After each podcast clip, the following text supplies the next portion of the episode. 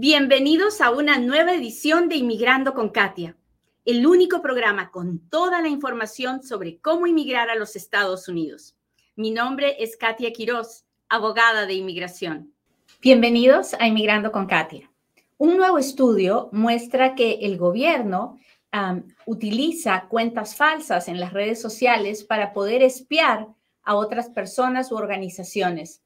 ¿Cómo hacen esto? ¿Es legal? ¿Se puede hacer algo? ¿Cómo detenerlo? ¿Cómo me debo de cuidar? De eso hablamos hoy, así que no se vaya, estamos a punto de empezar. Buenos días, bienvenidos a otro Inmigrando con Katia, un programa donde yo, Katia Quiroz, le cuento las noticias de inmigración, le contesto sus preguntas, pero sobre todo trato de compartir un poquito del amor de Dios. Trato de recordarle que la paciencia es como un músculo que se tiene que entrenar, se tiene que ejercitar. Uno no nace teniendo paciencia, uno va aprendiendo a tener paciencia en la vida. Hay gente muy inteligente, yo no soy una de esas, ¿no? Que aprende muy temprano en la vida que no puede sufrir por lo que no puede controlar y que tiene que tener paciencia. Y hay gente, así como yo, que se demora toda una vida en aprender exactamente lo mismo. Y como no aprendo a las buenas, pues la vida te va enseñando, te va poniendo pruebas, te va haciendo entender que hay muchísimas cosas que no están bajo tu control, que no puedes controlar, que no puedes ser tú quien decida porque depende de la vida de otras personas.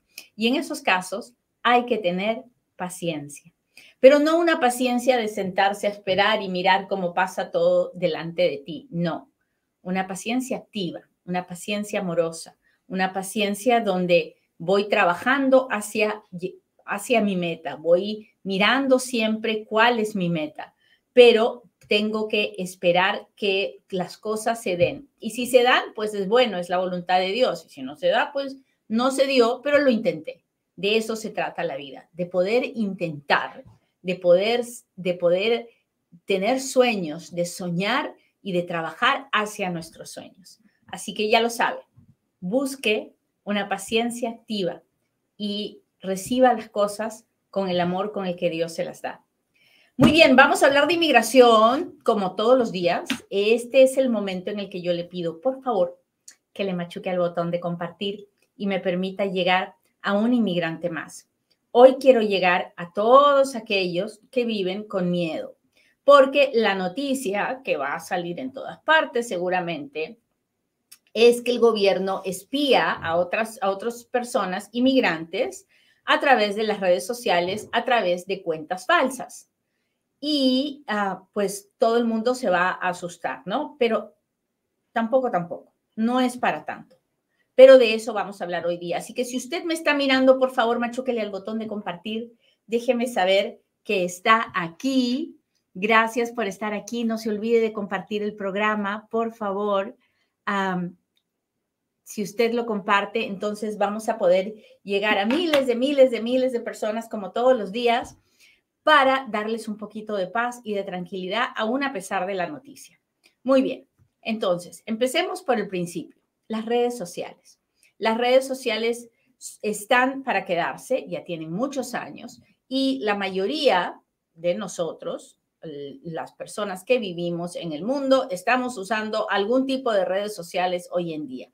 Y son muy buenas para algunas cosas, si no, mire si usted y a mí, que todos los días enseño las leyes de inmigración y lo hago a través de las redes sociales porque es una manera muy efectiva de llegar de forma muy rápida, masivamente, a la población. Así que, y también es una manera de distraerse, ¿no? ¿A quién no le ha pasado que nos agarramos de las redes sociales y nos pasamos dos horas riéndonos de miles de cosas y, pues es, es una gran distracción? También es una manera en que muchas personas van contando la historia de su vida. Es como tener un diario, ¿no? Pero es un diario en video, en foto de qué va pasando con mi vida y, sin querer queriendo, uno va contando la historia de su vida en las redes sociales. Yo soy un poco mala para eso, pero, pero muchas personas son muy buenas para eso. Entonces, como es una manera en que las personas van contando la historia de su vida, el gobierno, cuando quiere investigar a alguien, pues al primer lugar a donde va es a las redes sociales, ¿no es cierto? ¿Hasta ahí estamos claros? Cuénteme si me está entendiendo, si le parece interesante el tema de hoy, ya sabe lo que tiene que hacer. Por favor, déjeme saber, cuénteme de dónde nos está mirando y cuénteme cuál es su red social favorita. A mí me encantaría saber cuál es su red social favorita para que pudiéramos de esa forma ver dónde es que te, puedo darles más información. Muy bien, muy bien. Hola Francisco, ¿cómo está Francisco Cortés? Mi, mi, mi hermano en oración. Nosotros tenemos un grupo en Facebook que se llama Inmigrantes para Cristo. Así que si usted todavía no ha pasado por ahí, lo invito. Si usted es de los míos, de los que cree en Dios, pues ah, tenemos un grupo muy bonito, se llama Inmigrantes para Cristo, y oramos, oramos todos los días, oramos. Yo sé, yo sé, usted va a decir, ay, Katia, qué cucufata eres, pero así soy. Ahí no hay vuelta que darle, muchachos, así soy. Muy bien. Entonces, yo no sé si usted ve las novelas o ve la vida real, pero usted cuando quiere averiguar de alguien y esa persona le ha bloqueado o no lo conoce, pues hay muchas veces que uno va a través de otras personas o que hay personas que se crean cuentas falsas para poder meterse a la página de la red social de alguien y averiguar qué hace, qué hace de su vida, a dónde va, con quién anda, en fin. Sí, sí ha visto eso en las novelas, sí ha visto en la vida real, usted me puede contar la historia de algún tío, primo, amigo, comadre, compadre, que, este, pues que va, va a, nosotros, eh, va acosando a alguien o se obsesiona con alguien y está chequeando qué hizo, dónde hizo. Bueno, de la misma forma que en la vida real las personas hacen eso, de la misma forma hace el gobierno. Ahora, ¿Es tan fácil para el gobierno hacerlo como para una persona normal, común y corriente? No, el gobierno tiene estándares que tiene que, ah, que, tiene que eh, mantener y tenemos leyes y tenemos regulaciones y tenemos los, ah, los lineamientos que nos da cada red social. Entonces, esta información que les estoy contando hoy día ha salido publicada a través de una organización sin fines de lucro que se llama el Instituto de Investigación de Brennan, que dice que el Departamento de Seguridad Nacional, o sea, ICE, la Patrulla Fronteriza y la Oficina de Inmigración, está usando cuentas falsas para investigar a personas ah, por cualquier razón y estas personas están relacionadas a la inmigración. Personas o entidades, organizaciones. Por ejemplo, ¿se acuerdan? Hace un tiempo, un par de años, tuvimos un movimiento muy fuerte en los Estados Unidos que es el Black Lives Matter, ah, que las, las vidas de las personas de color cuentan, ¿no? Las vidas de las personas negras cuentan. Y entonces en esas manifestaciones que hubieron, hubieron muchas organizaciones que estuvieron saliendo a las calles a, quejarse, a denunciar los abusos. Bueno, el gobierno utilizó cuentas falsas para entrar a los perfiles de los organizadores de estas, de estas marchas y de este, de este movimiento para saber, para buscar cosas que probablemente les dieran una, una idea al gobierno de por dónde se movilizaban, de qué hacían, de con quién se reunían y pues si hacían algo que les sirviera para poder arrestarlos o detenerlos, ¿no? Bueno, ICE hace exactamente la misma, lo mismo cuando hace un operativo de investigación de, de, de, pedofilia, de tráfico de drogas, de tráfico de armas, en fin, de, eh, de tráfico humano, de explotación de, trabajo. Cuando hace un operativo de estos tipos, los oficiales de investigación de ICE ah, pueden usar cuentas falsas para ir detrás de las personas que están investigando o de las organizaciones que están investigando. Pero ¿es esto legal? No, obviamente no lo es, como tampoco lo es si una persona regular lo hace, ¿verdad?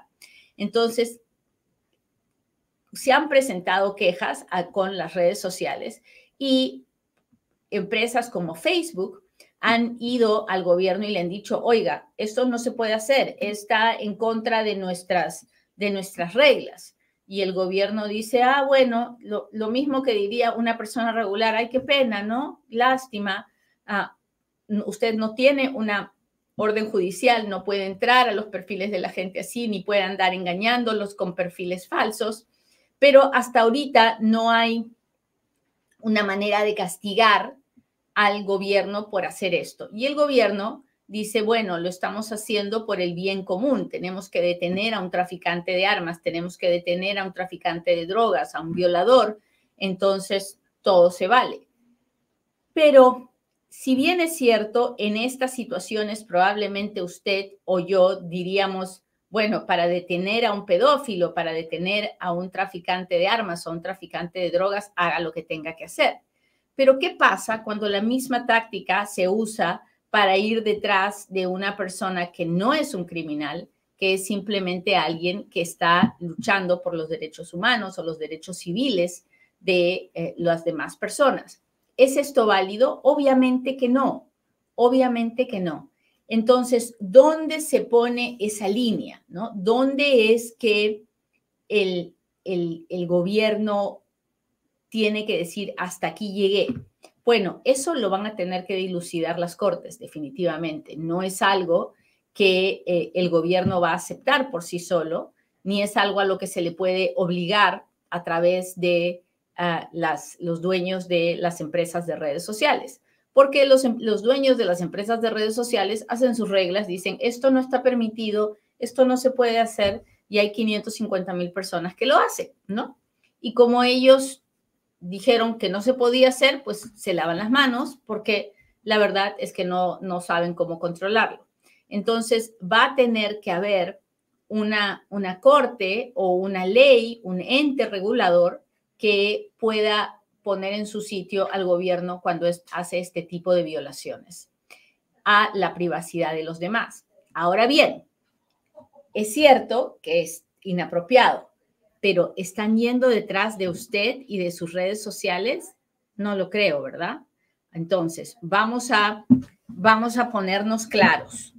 Si usted quiere, yo, por ejemplo, eh, tengo mis redes sociales, son todas acerca de las leyes de inmigración y yo soy una persona que hablo cándidamente a favor de los inmigrantes. Y el tema puede ser un tema que no le guste al gobierno, ¿verdad? Sin embargo, yo soy muy cuidadosa de lo que digo, de cómo hablo. Yo no expongo a las, no los expongo a ustedes, ¿verdad? Ustedes no me han visto que, que, hablo con las personas de manera que las pueda exponer de ninguna forma, porque siempre estoy atenta a todas esas cosas. Es cierto, yo soy un abogado, mi trabajo es pensar en todas esas cosas usted no lo es. Pero tiene que preocuparse, la verdad no lo creo.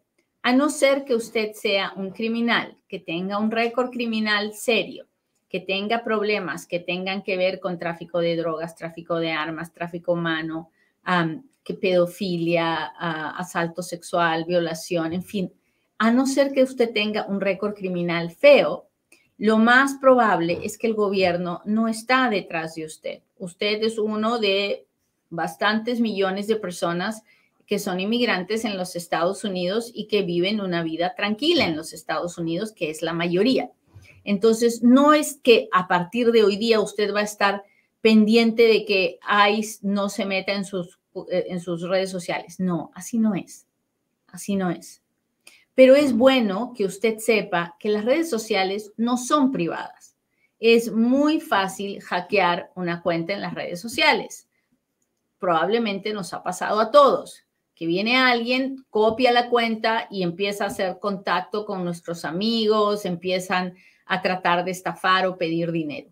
Así que uno tiene que ser muy cuidadoso, muy cuidadoso de mantener un password difícil, complicado para entrar a las redes sociales para que no nos hackeen. Uno tiene que ser cuidadoso de lo que postea, sobre todo mientras más joven eres, ¿no? Si tú eres un muchacho que me está escuchando hoy día, obviamente no quieres escuchar esto, pero es la realidad. Todo lo que tú posteas se queda para el resto de la vida en tus redes sociales. Así que tienes que tener mucho cuidado con lo que posteas. Tú le puedes decir a un oficial de inmigración que nunca has hecho drogas, pero puedes tener fotos tuyas de marihuana, de cocaína, de metanfetamina, de lo que sea en tus redes sociales. ¿Crees que el oficial de inmigración te va a creer?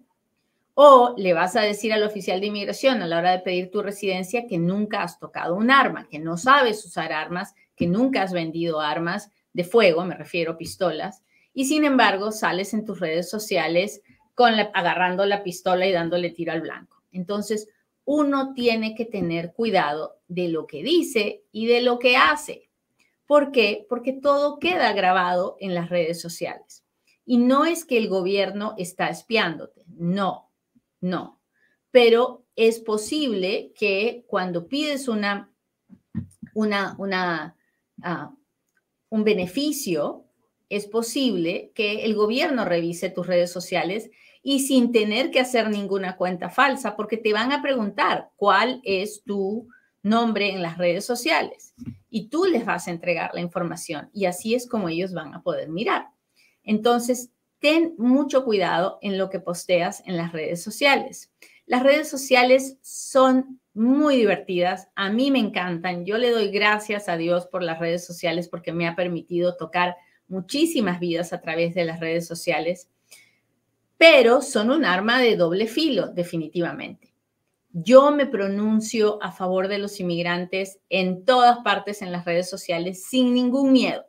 Y no tengo miedo de que el gobierno me esté espiando. Si lo está haciendo, fabuloso. Imagino que están aprendiendo conmigo. Y eso es bueno. Usted tiene que tener la misma actitud si en sus redes sociales usted muestra la historia de su vida y es la historia de un papá trabajador, de una mamá trabajadora, de un muchacho que sale a trabajar, que estudia, que busca una cosa, que busca otra, que le gusta cantar, que le gusta pintar, aunque sea graffiti, que le gusta pintar, que le gusta, no sé, los coches, los carros, la mecánica, que le, que le guste lo que le guste. Ahí no hay ningún problema si te gusta expresar el arte, fabuloso, si te gusta lo que sea. Lo que no está bien es lo que hace a un inmigrante inadmisible, lo que le quita la posibilidad de arreglar sus papeles. ¿Y qué es eso?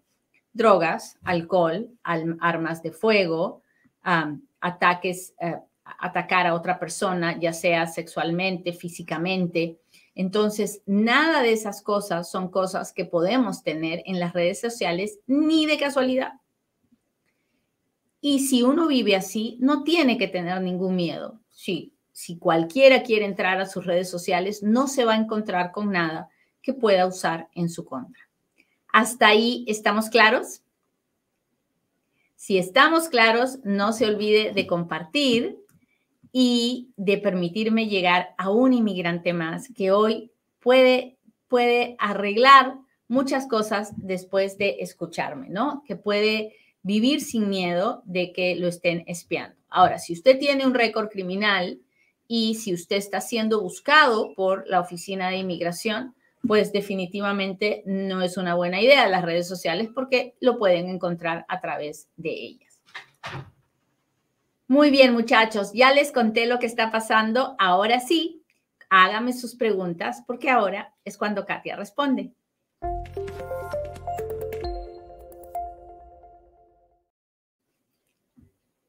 Cuénteme, cuénteme cómo están. Hola, hola. Muchas gracias de Springfield, Illinois. Creo que es la primera vez que veo que alguien me escribe de Springfield. Muchas gracias. Hola, buenos días. Gracias a todos los que están aquí.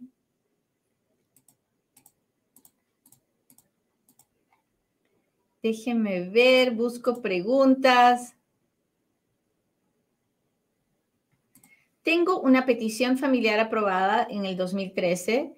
30 de enero del 2011 es la fecha de prioridad. La aprobación del parol para colombianos. ¿Cuándo crees que las invitaciones de reunificación me las puedan enviar? No tengo la menor idea, don Oscar.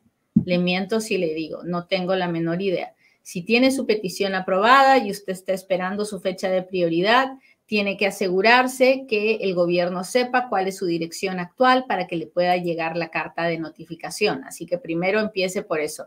Contacte al Centro Nacional de Visas, ah, contacte ah, a la Oficina de Inmigración y asegúrese que tengan su, su, su dirección correcta.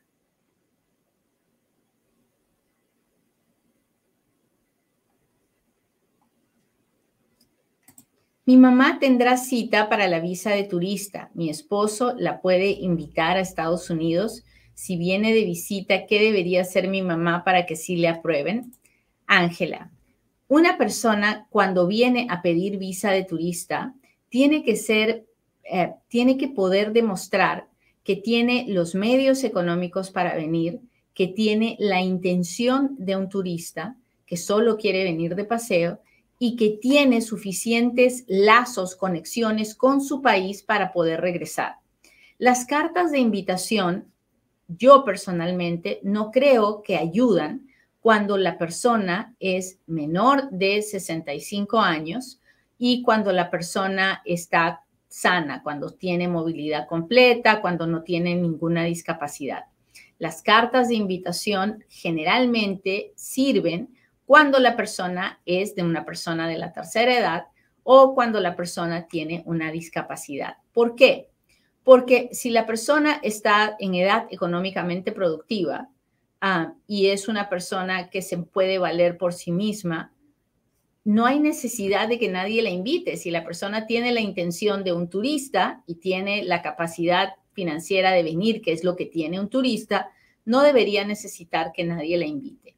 Generalmente estas cartas de invitación pueden ser contraproducentes porque el oficial de inmigración puede verlas como que la persona está muy desesperada por llegar a los Estados Unidos. Lo más importante cuando una persona va a pedir la visa de turista es ir tranquilo, porque no hay nada que esconder. Lo más importante es ir con la tranquilidad de que si le dan la visa de turista, bien, y si no, también no hay manera de asegurar que se la darán. Es una ruleta rusa.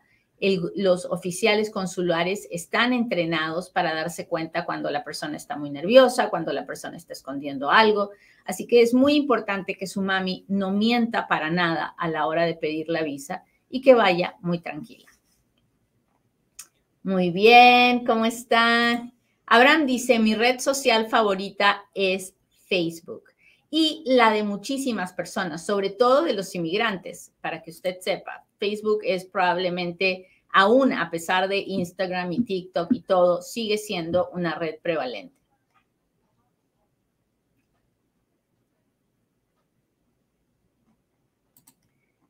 Déjeme ver.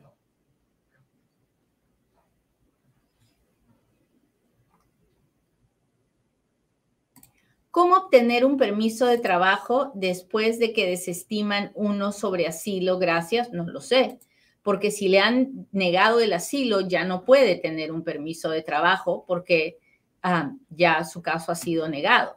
Así que en, ese, en esa situación la persona tiene que obtener una copia de su expediente y tiene que hablar con un abogado de inmigración para que vea si hay alguna otra, ah, alguna otra cosa. ¿Cuándo habrá noticias de DACA? No lo sé. Estamos esperando y yo estoy con el Jesús en la boca y orando todos los días para, para ver cuándo es que este juez va a emitir una decisión. Déjenme ver si tengo super chat, super stickers aquí antes de pasarme a mi gente de TikTok, que ya sabe que si usted está suscrito a Live, porque en TikTok ahora hay una suscripción de Live. Si usted está suscrito a Live, me puede escribir, me puede preguntar y yo puedo leer sus preguntas, pero tiene que estar suscrito a Live. Déjenme ver. Muchas gracias a todos los que me mandan regalitos. Hola Rick, ¿cómo está usted? Gracias por estar aquí. Glow, ¿cómo estás, Glow? Muchas gracias. Ana Méndez, ¿cómo está? Ruby, hola, hola, hola.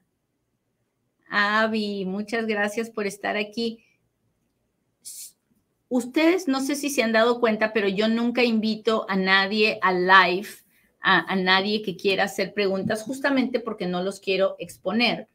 Pero yo tengo un grupo con el que me reúno todos los meses, a los que sí puedo, con los que sí puedo hablar, que son el grupo de Futuro Tax. Y esta semana, este miércoles, tengo una reunión con mi gente de Futuro Tax donde ellos pueden hacer sus preguntas y yo converso con ellos y ellos me hablan. Y esto porque tenemos una relación.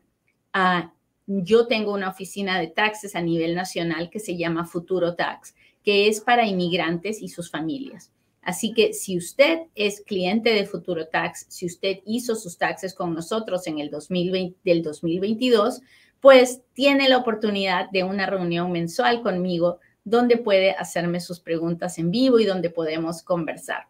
Estoy tratando de hacer lo mismo con mi gente de TikTok, con los que son suscriptores de, de Live. Así que tengo que llegar a 100, ya vamos en veintitantos, ya creo que pronto vamos a llegar a 30.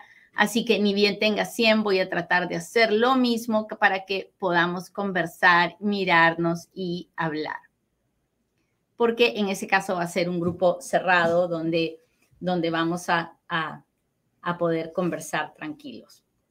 Hola, soy de Perú, quiero una visa de estudiante, mi papá está en Estados Unidos sin documentos y quiero saber si él puede ser mi patrocinador. ¿Me afectará? Cristian, definitivamente le va a afectar, ah, porque para poder pedir una visa de estudiante, uno tiene que probar que no tiene intención de emigrar, que tiene los recursos en su país para poder pagar sus estudios y que, pero sobre todo, que no tiene ninguna intención de emigrar. Entonces, usted, si es que aplica, tiene que ser porque usted tiene los medios y siempre va a tener que contar que tiene a su papá indocumentado en los Estados Unidos, porque de todas maneras ellos ya lo saben. Así que no se olvide de decir la verdad cuando lo haga, pero no intente que su papá sea el patrocinador porque eso sí no se lo van a permitir. Muy bien, muchachos, les agradezco mucho, pero mucho que me hayan acompañado hoy día. Creo que el programa de hoy día es muy interesante y que si lo compartimos podemos ayudar a alguien más a que sepa lo que está pasando, pero que no viva con miedo porque tampoco es que nos están persiguiendo. Cuídese mucho y hasta la próxima.